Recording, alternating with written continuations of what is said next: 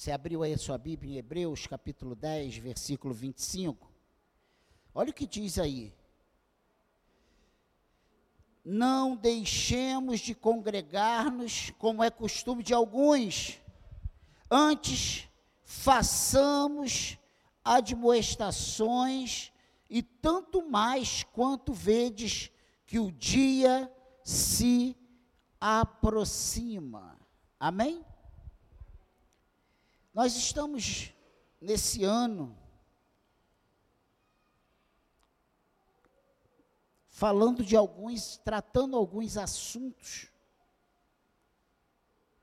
Janeiro nós tratamos de santificação, consagração. Fevereiro nós estamos tratando de família. Mas desde novembro do ano passado, nós estamos trabalhando um assunto que é a igreja. Então, todo segundo domingo de cada mês, nós estamos trazendo uma mensagem sobre igreja. Igreja é essencial. É isso que nós estamos tratando desde novembro de 2021. E vamos, se eu não me engano, são 14 mais ou menos 14 mensagens sobre esse assunto. Esse assunto é um assunto que foi publicado pela editora Fiel em outubro do ano passado e que é muito pertinente e que nós estamos trazendo para a igreja mensalmente, capítulo a capítulo, para que isso fique muito bem trabalhado achamos que isso é de muita importância para nós, como igreja de Cristo. Nós veremos hoje a quarta mensagem sobre igreja é essencial. Nós já vimos uma introdução sobre tudo que trataremos ao longo desses meses. Vimos também o que é uma igreja e vimos quem pode pertencer a uma igreja. E hoje veremos se precisamos realmente nos reunir, porque esse é um assunto que está em discussão. Até acalorado, incendiado pela Covid-19, né? Tivemos períodos de igrejas fechadas, shoppings fechados, sei lá, uma, foi uma confusão tremenda. E a igreja foi obrigada, por um período, a ter também as suas portas fechadas. E quando pensamos sobre essa pergunta, Jonathan Lehman, Lehman mostra que cada vez mais grupos de pessoas se reúnem para protestos políticos. Né? E isso gera engajamento de pessoas através das redes sociais e que esses movimentos podem mudar mesmo, que só um pouco a consciência de uma nação toda. E esse autor, ele trata, no, no, como introdução desse assunto, os ajuntamentos. E hoje isso está em moda, né? Tem uma coisa, a gente vai para a rua. E tem um grupo que se levanta. Outro dia fui à praia, estava fechada a praia, porque tinha um movimento. Porque mataram um, um africano, um leganês, né? Se eu não me engano e houve um protesto, e isso teve algumas mudanças, algumas consequências. E o que é abordado é que esse grupo de pessoas são poderosos, não apenas pelo que acontece quando eles se reúnem, mas pelo que esse grupo se torna ao se reunir. As pessoas do grupo podem se tornar um movimento, uma força, o início de uma mudança no mundo para melhor ou pior. E nesses movimentos, indivíduos descobrem que não estão sozinhos. E nesses movimentos, seus desejos crescem.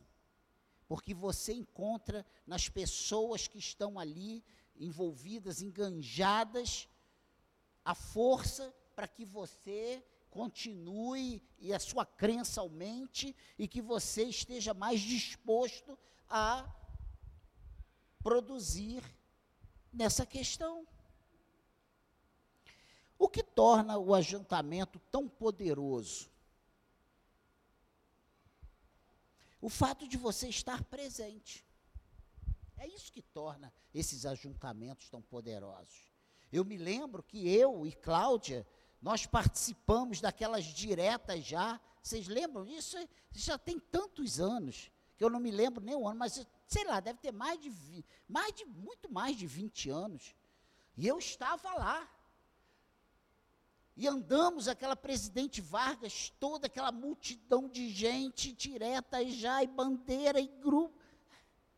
Naquela época eu estava cego. Hum. Mas pensa nisso. O fato de estarmos presentes, né? isso torna esse ajuntamento tão poderoso. Você vê, você sente, você ouve.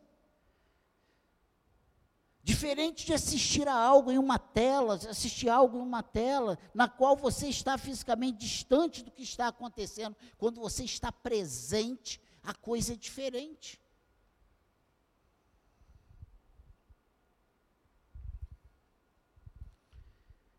Deus nos fez corpo e alma.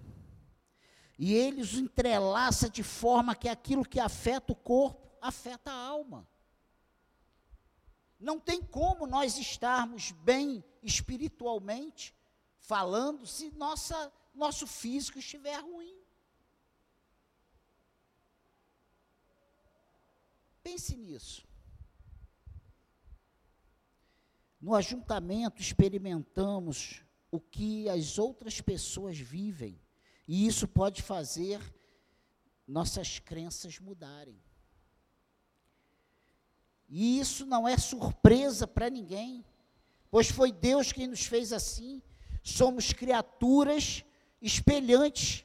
Olha lá em Gênesis, não precisa abrir não, mas você sabe o que aconteceu em Gênesis capítulo 1. Deus fala: façamos o homem a nossa imagem e a nossa semelhança. Olha que coisa. Nós fomos criados à imagem e semelhança de Deus. Deus nos fez para espelharmos a sua própria justiça.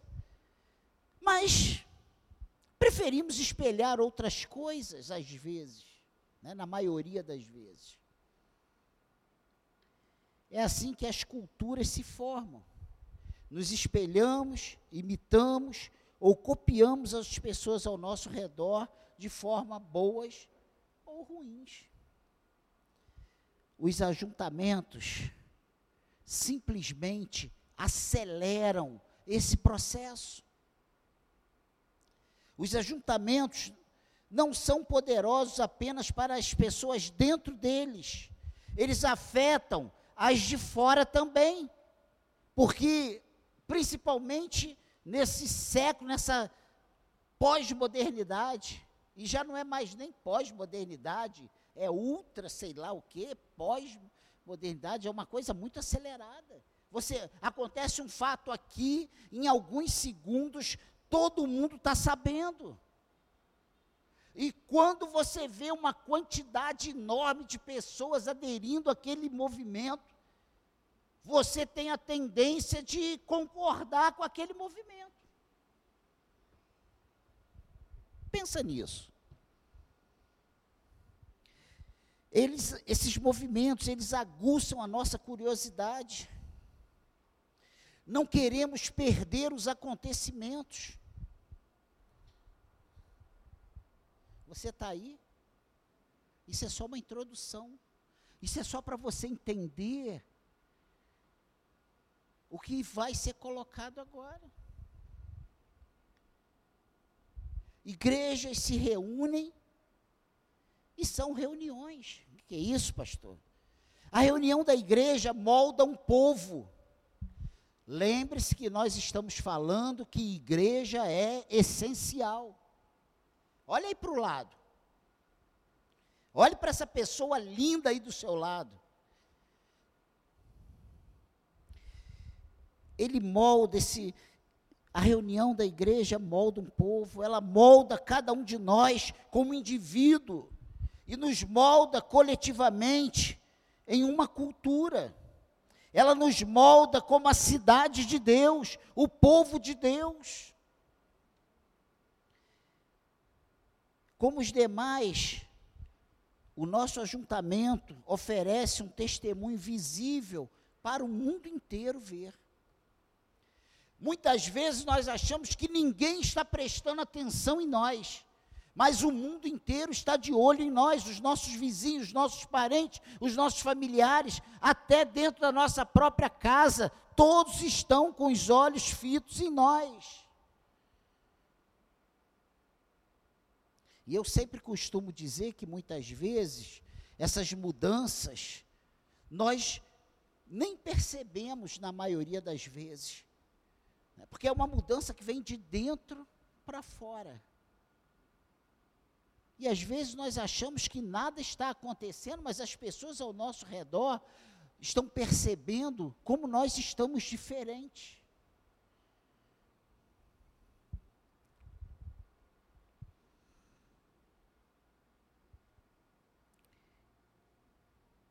Essa nossa reunião aqui, gente, diz ao mundo que somos cidadãos do céu. Olha que coisa tremenda. O povo aí fora sabe que nós somos o povo de Deus. E você já deve ter passado por essa experiência de amigos de trabalho recorrer a você quando a coisa aperta. Sabe por quê? Porque ele sabe que você se reúne, que você vai para a igreja, que você é diferente. A grande diferença é que as, as nossas reuniões são espirituais, por serem também físicas. Não existe igreja em casa. Isso é balela. Eu não sou igreja em casa, entenda isso. Eu sou igreja, e eu sempre digo que igreja não são as paredes, a igreja somos nós, mas nós sozinhos não somos, nós somos igreja quando nós nos reunimos em um lugar que o Senhor nos dá para nós nos reunirmos e ali nós hoje nós somos aqui uma igreja. Estamos reunidos com um propósito. Estamos aqui para prestar culto ao Senhor, para declarar que ele é o nosso Deus, que a nossa vida pertence a ele. Entende isso? É essencial à igreja. Eu quando estou, olha, a gente tem feito live toda quinta-feira, né? E é uma bênção para quem não pode vir. Mas eu na live, eu não olho no olho, eu não percebo os semblantes. E às vezes você pergunta, está tudo bem mesmo? Está tudo bem. Mas quando você olha, né, e às vezes você passa perto da pessoa, e você sente uma vontade de chamar essa pessoa para uma conversa, e você fica. O Espírito de Deus está aqui. A gente precisa entender isso. Quando nós nos reunimos em nome de Jesus, Ele se faz presente. E isso faz toda a diferença. Ah, mas eu vou para a igreja, eu vou me decepcionar. Eu vou para a igreja, eu vou me frustrar. Eu vou para a igreja e eu vou. Vai ter fofoca. Aonde se reúne pessoas estamos suscetíveis a essas falhas. Deus não faz fofoca de você, o Espírito Santo não faz fofoca de, de, você, Jesus não fala mal de você. Você entende isso? E essas situações que vêm, elas servem para nos moldar, para nos aprimorar, para nos limar, sabe? Para nos corrigir para nos fazer mais parecidos com Cristo.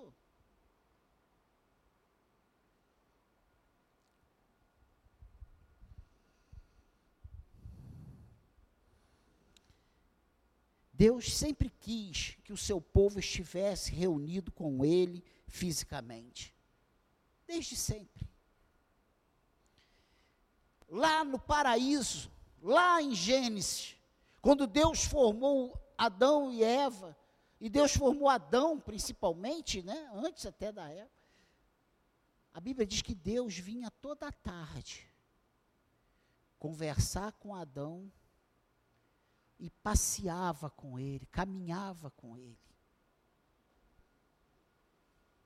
E aí o homem peca, e Deus expulsa o homem do jardim. E aí Deus escolhe um povo para ele. E nisso aí teve muitos homens de Deus, teve Enoque, teve Noé, e, e até que Deus escolhe, chama Abraão e fala: Olha, de ti farei uma grande nação.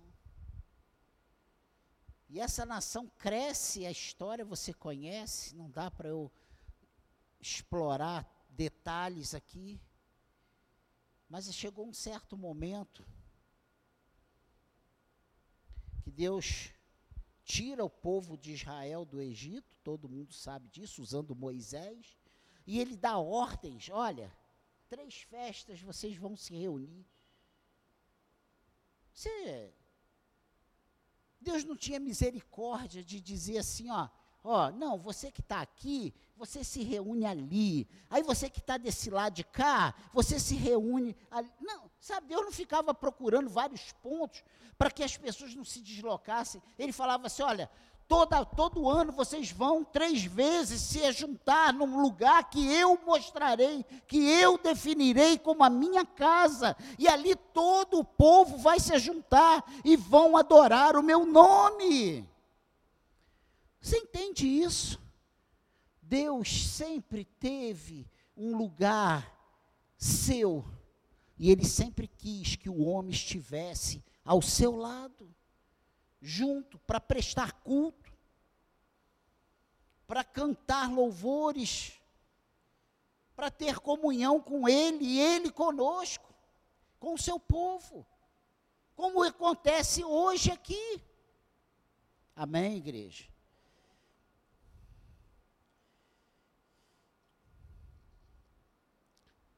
Talvez a prova mais clara de que Deus deseja se reunir com o seu povo seja a encarnação de Jesus.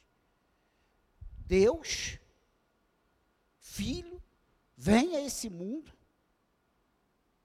encarna na forma de um menino, é gerado por Maria, concebida pelo Espírito Santo.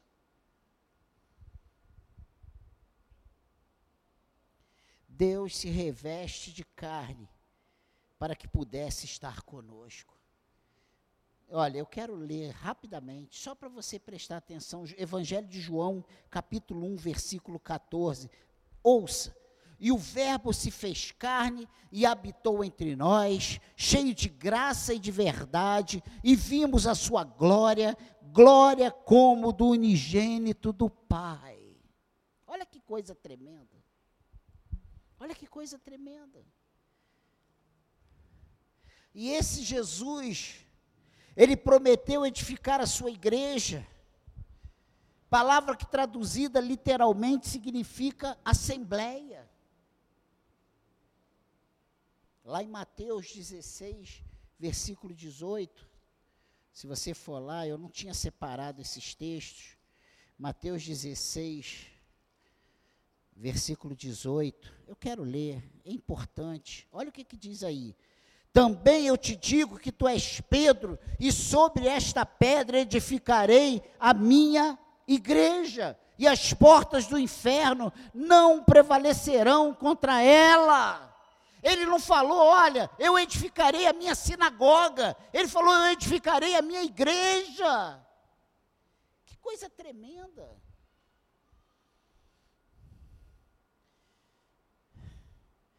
Isso não acontece na internet. Acontece quando nós nos reunimos como igreja. Nós formamos a igreja. A reunião dos santos. Formamos a assembleia. formamos a igreja que glorifica o nome do Senhor.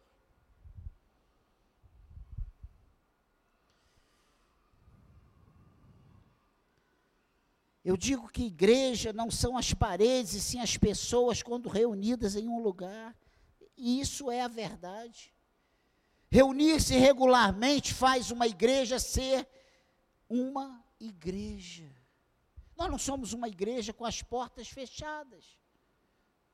Nós somos uma igreja com a porta aberta, reunidos em nome de Jesus para prestar culto ao Senhor.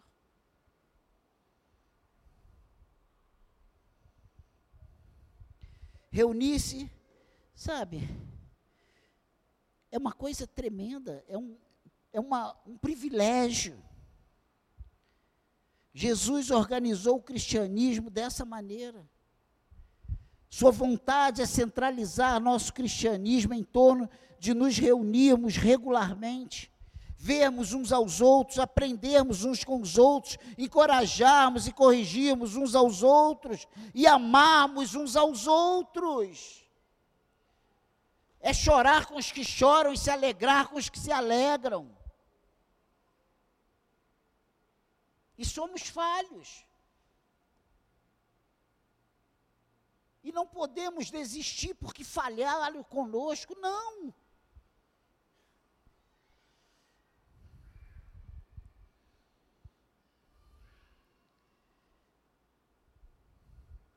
Que Deus nos ajude. Que nós entendamos e venhamos nos corrigir a cada dia para sermos melhores servos. Uma igreja verdadeira. Todos nós aqui precisamos melhorar. Eu preciso, eu então, eu sou esquecido. Ah, às vezes a coisa, muita ocupação, uma coisa aqui, outra ali, a sua cabeça, minha cabeça não para. E isso não é desculpa. Eu preciso melhorar. Todos nós precisamos melhorar. E glória a Deus que Deus nos mostra aonde precisamos melhorar porque igreja é essencial. Pensa nisso. Coisas espirituais acontecem quando cristãos ficam lado a lado, quando cantam juntos, ouvem a palavra juntos e partilham do mesmo pão. Lembra o que Jesus fez na última ceia? Este é o meu corpo que é dado por vós. E depois ele pega o cálice e diz: Olha, esse cálice é o cálice da nova aliança no meu sangue. Como vamos compartilhar isso? Se estamos em casa, se achamos que é melhor ficar no conforto do nosso sofá, no nosso ventiladorzinho lá em cima, vendo um filme, vendo uma televisão, se nós achamos muito difícil se arrumar e ir para a igreja. Eu não tenho medo de afirmar que a bênção do Senhor, ela acontece quando nós nos reunimos. Deus nos abençoa. Ele nos fortalece, ele alegra o nosso coração, ele renova o nosso ânimo. E às vezes a gente acha que nada de bom está acontecendo, mas a gente só valoriza quando a gente precisa. Quando vem a má notícia. Quando estamos passando pelo vale da sombra da morte, aí nós valorizamos. Você ter pessoas que estão em oração por você, você ter pessoas que se preocupam com você. Pessoas que estão batendo na porta do Senhor, Senhor, tenha misericórdia do fulano.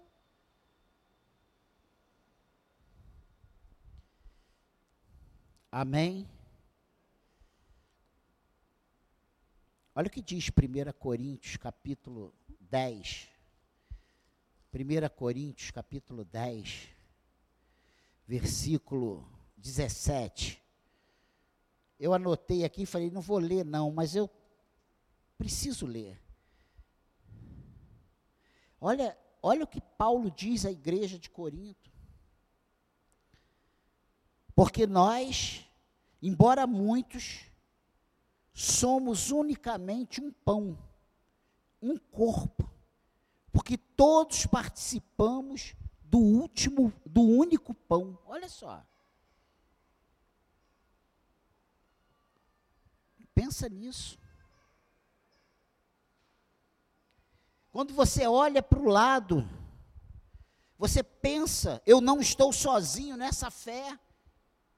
E às vezes a gente acha que o nosso problema é o maior, e quando a gente olha para o lado, a gente vê pessoas em condições até diferentes, piores que a nossa, e a gente, isso serve de ânimo para nós, para nós continuarmos lutando, para nós não desistirmos, para nós continuarmos acreditando que Deus, Ele vai providenciar uma saída para nós.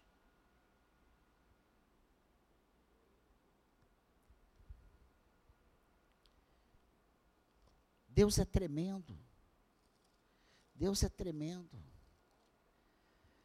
O escritor de Hebreus, no capítulo 10, no versículo 24, ele diz algo muito interessante. Ele diz assim, consideremos-nos também uns aos outros para nos estimular, estimular, para nos estimularmos ao amor e às boas obras. Não deixemos de congregarmos como é costume de alguns, antes façamos admoestações, e tanto mais quanto vedes que o dia se aproxima. O que, que é isso?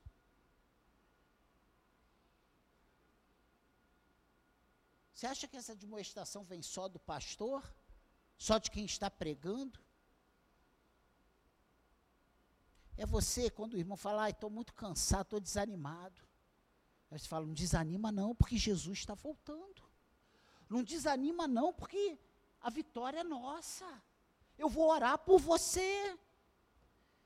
Ele diz aqui, ó, Antes façamos admoestações, e tanto mais quanto vedes que o dia se aproxima. E nós temos visto isso. Porque se vivemos deliberadamente em pecado, depois de termos recebido o pleno conhecimento da verdade, já não resta sacrifício pelos pecados. Olha o que Jesus está falando aqui através dessa carta aos Hebreus. Pelo contrário, certa expectação horrível de juízo e fogo vingador presta a consumir os adversários. Olha o que ele está falando aqui. Se a gente conhece a verdade e continua vivendo deliberadamente no erro, não tem saída mais para nós. Não há saída mais para nós a não ser continuarmos firmes até o fim. Não há saída mais para nós a não sermos colocarmos a nossa mão nesse arado e não olhar para trás e ir até o fim e falar: Senhor, me ajuda, porque eu não vou desistir. Você entende isso?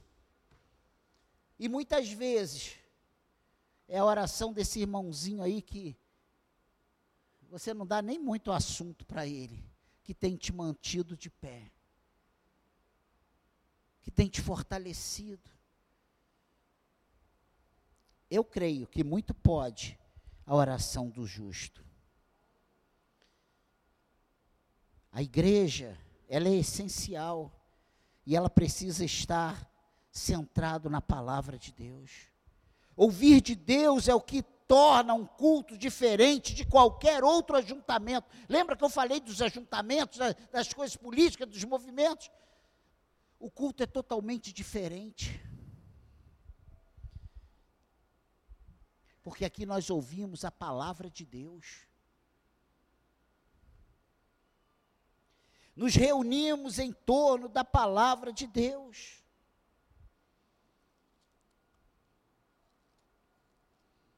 Primeira, primeira Tessalonicenses capítulo 2, versículo 13, diz assim: Outra razão ainda temos nós para incessantemente dar graças a Deus, é que tendo vós recebido a palavra que de nós ouviste, e que é de Deus, acolheste não como palavras de homens, e sim como em verdade é a palavra de Deus, a qual, com efeito, está operando efica eficazmente em vós, os que credes.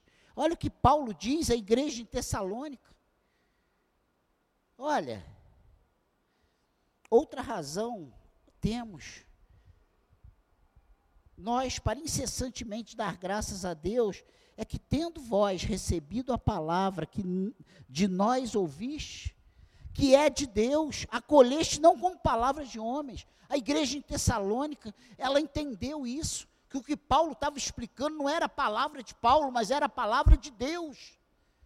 E Paulo ratifica isso, vocês estão certos, e nós estamos dando glórias a Deus, porque vocês tiveram o entendimento correto.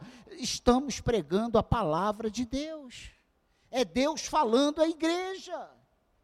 Por isso, igreja é essencial. Amém, igreja? Nos cultos, Deus fala e os cidadãos da terra podem ouvir a Deus e ver um povo crescendo em torno da palavra dele. Porque quem nos fortalece é a palavra de Deus, quem muda o coração do homem é a palavra de Deus. Mulher, você não muda o teu marido. Marido, você não muda a sua mulher. Pai, você não muda o seu filho. Filho, você não muda o seu pai, só o Espírito Santo de Deus muda o coração do homem. Entenda isso.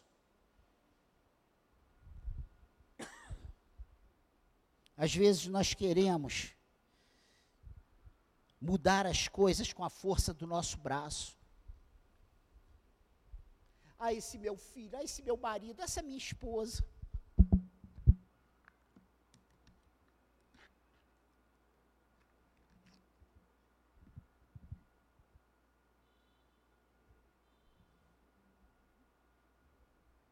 Parece que foi o Hulk que colou essa, esse copo.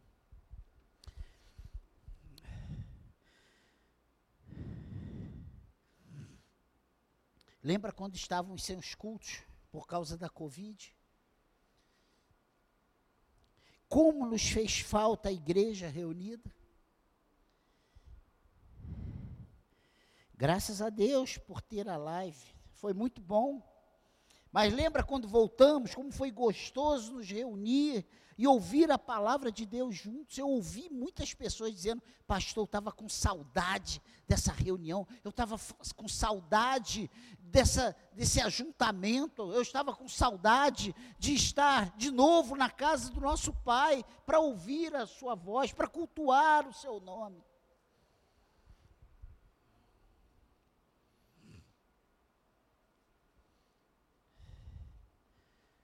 A vida cristã é mais do que uma transmissão ao vivo.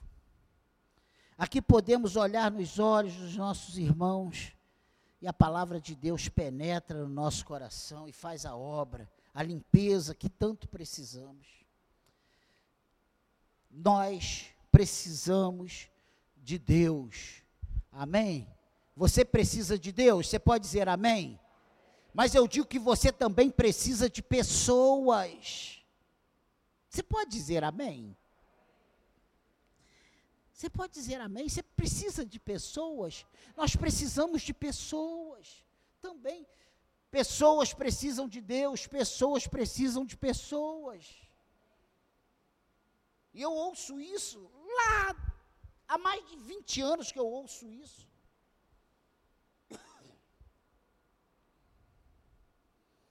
Cuidado, para que não, para não deixarmos que a comodidade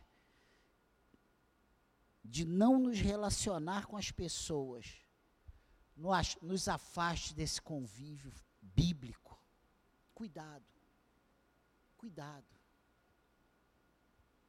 No nosso sofá, diante do celular ou do computador, Ninguém vai fazer fofoca de você, ninguém vai falar mal de você, você não vai escutar nada dos outros, você não vai ficar sabendo que Fulano falou isso, que Ciclano fez aquilo, você não vai se escandalizar com nada. Mas você não vai também usufruir dessa seiva que vem do Senhor para cada um de nós, culto após culto. Amém? E por último, para irmos para casa. Eu quero dizer que igreja, igrejas reunidas são embaixadas do céu. A Bíblia diz que nós somos embaixadores de Cristo. Se somos embaixadores, nós vivemos numa embaixada. Pensa nisso. Uma embaixada é um posto avançado de uma nação dentro de outra. A embaixada do Brasil nos Estados Unidos, aquele, aquele prédiozinho ali, é um pedaço do Brasil dentro dos Estados Unidos. No Japão, dentro do Japão.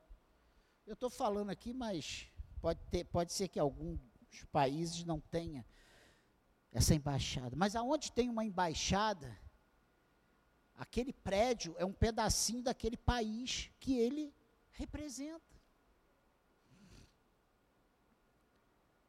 Ela representa e fala em nome dessa nação estrangeira. Ela representa o seu governo. E aí eu pergunto: o que é uma igreja reunida? Não é uma embaixada de Deus? Não é uma embaixada do céu? Nós falamos aqui em quem? No nome do Daniel ou em nome de Jesus? Isso aqui é casa do Daniel ou é a casa do Senhor? Você entende isso? Nós aqui pregamos as diretrizes do que o Daniel acha certo, ou nós pregamos as diretrizes do que a palavra de Deus nos mostra como correto? Entende isso? Eu e qualquer outro dos pastores, ou qualquer outra das pessoas que vierem aqui pregar, pense nisso. A igreja reunida é uma embaixada do céu. Jesus encarregou a sua igreja, não os poderosos, mas aos que não são, aos pequeninos, para que o representasse e declarasse os seus julgamentos. Olha que coisa tremenda. E eu já estou indo embora. 1 Coríntios, capítulo 1. Fica tranquilo, não precisa abrir, não. Ouça. Versículo 28.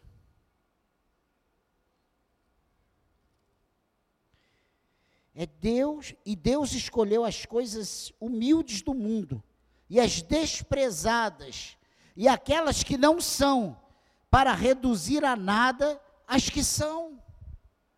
Deus chamou a nós para pregoar diante desse mundo que ele está voltando, que ele é o caminho, a verdade a vida, que não há salvação fora do Senhor. Essa função é minha, é sua, é nossa. Amém, igreja?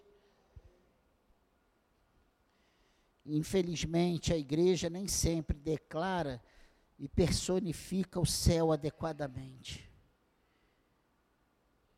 Somos filhos, somos falhos, né? Filhos falhos.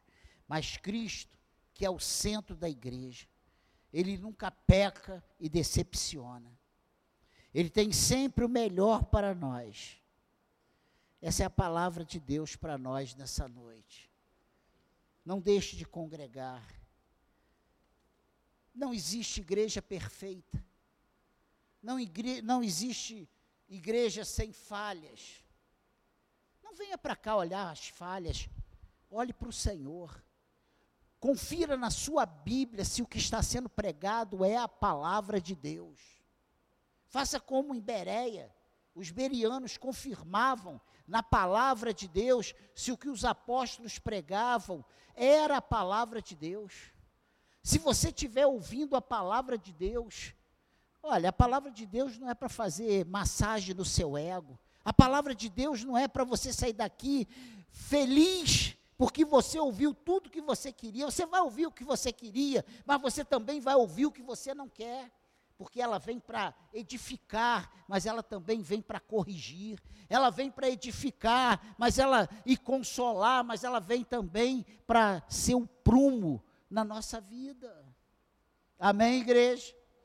Essa é a palavra do Senhor para nós. A partir da, do mês que vem, volta para o Leandro. O pastor Leandro vai continuar falando sobre esse assunto tão interessante que é a igreja, né? A igreja é essencial, essa afirmação, e nós estamos mostrando semana, mês a mês, todo segundo domingo do mês, trazendo uma palavra sobre a igreja. Amém, igreja? A partir da semana que vem, voltamos normalmente falando sobre família. E olha, a igreja aqui é composta por famílias. A igreja verdadeira, a igreja de Cristo, é composta por famílias. Famílias no padrão de Deus: pai, mãe, filhos, marido, esposa e filhos. Essa é igreja. Foi isso que Deus estabeleceu para ser o seu povo. Amém? Eu quero orar. Curva a sua cabeça. Talvez você tenha dificuldades, talvez você já se frustrou em algumas igrejas, talvez você já ouviu tantos escândalos a respeito de igreja. Não, não deixe que o inimigo mine a sua fé. Não deixe que isso aí atrapalhe a sua caminhada com Deus. Pai querido, igreja é essencial. É essencial. Senhor.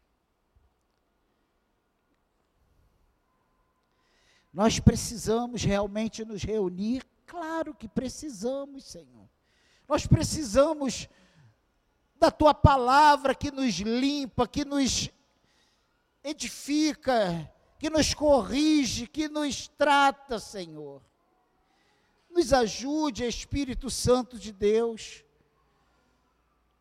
que sejamos essa igreja aprovada, essa igreja que está sendo preparada pelo Senhor, ataviada como uma noiva para encontrar com o seu noivo. Espírito Santo, trabalhe o nosso coração.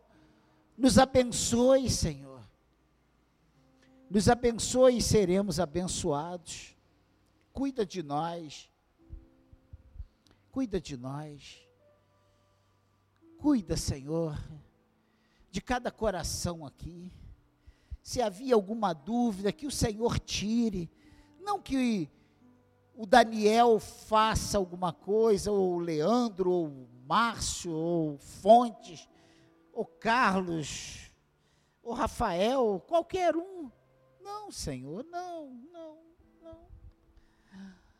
Nenhum de nós aqui, Senhor, temos esse poder para mudar o coração de ninguém. Mas eu te agradeço, Senhor, porque a tua palavra tem trabalhado o nosso coração, porque a tua palavra tem trabalhado a nossa vida, Senhor.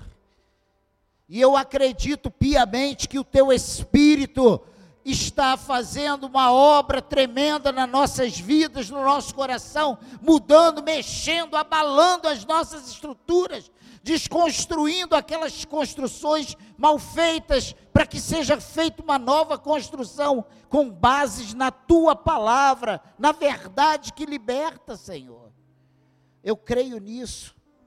Espírito Santo de Deus, nos ajude, nos abençoe, que o teu nome seja glorificado em nossas vidas, que o Senhor cuide da nossa casa, que o Senhor cuide da nossa família, que o Senhor cuide dos nossos filhos, que sejamos uma igreja sadia, Senhor, que nós possamos almejar, sonhar, ter expectativas no dia de nos reunirmos neste lugar, que nós realmente nos alegremos quando nos dissermos, vamos à casa do Senhor, que isso seja tremendo, que os filhos fiquem felizes, que os pais fiquem felizes, que haja alegria em nosso coração, Senhor. Eu te agradeço por tudo, Pai. Eu te agradeço pela tua obra em nós, pela ação do teu Espírito em nós. Abençoe as nossas famílias, abençoe as famílias da SECAD, abençoe as famílias que estão nos visitando aqui nessa noite, Senhor que o Senhor tenha compaixão de nós. Oramos e já te agradecemos em nome de Jesus. E todos que concordam, digam amém. Que Deus te abençoe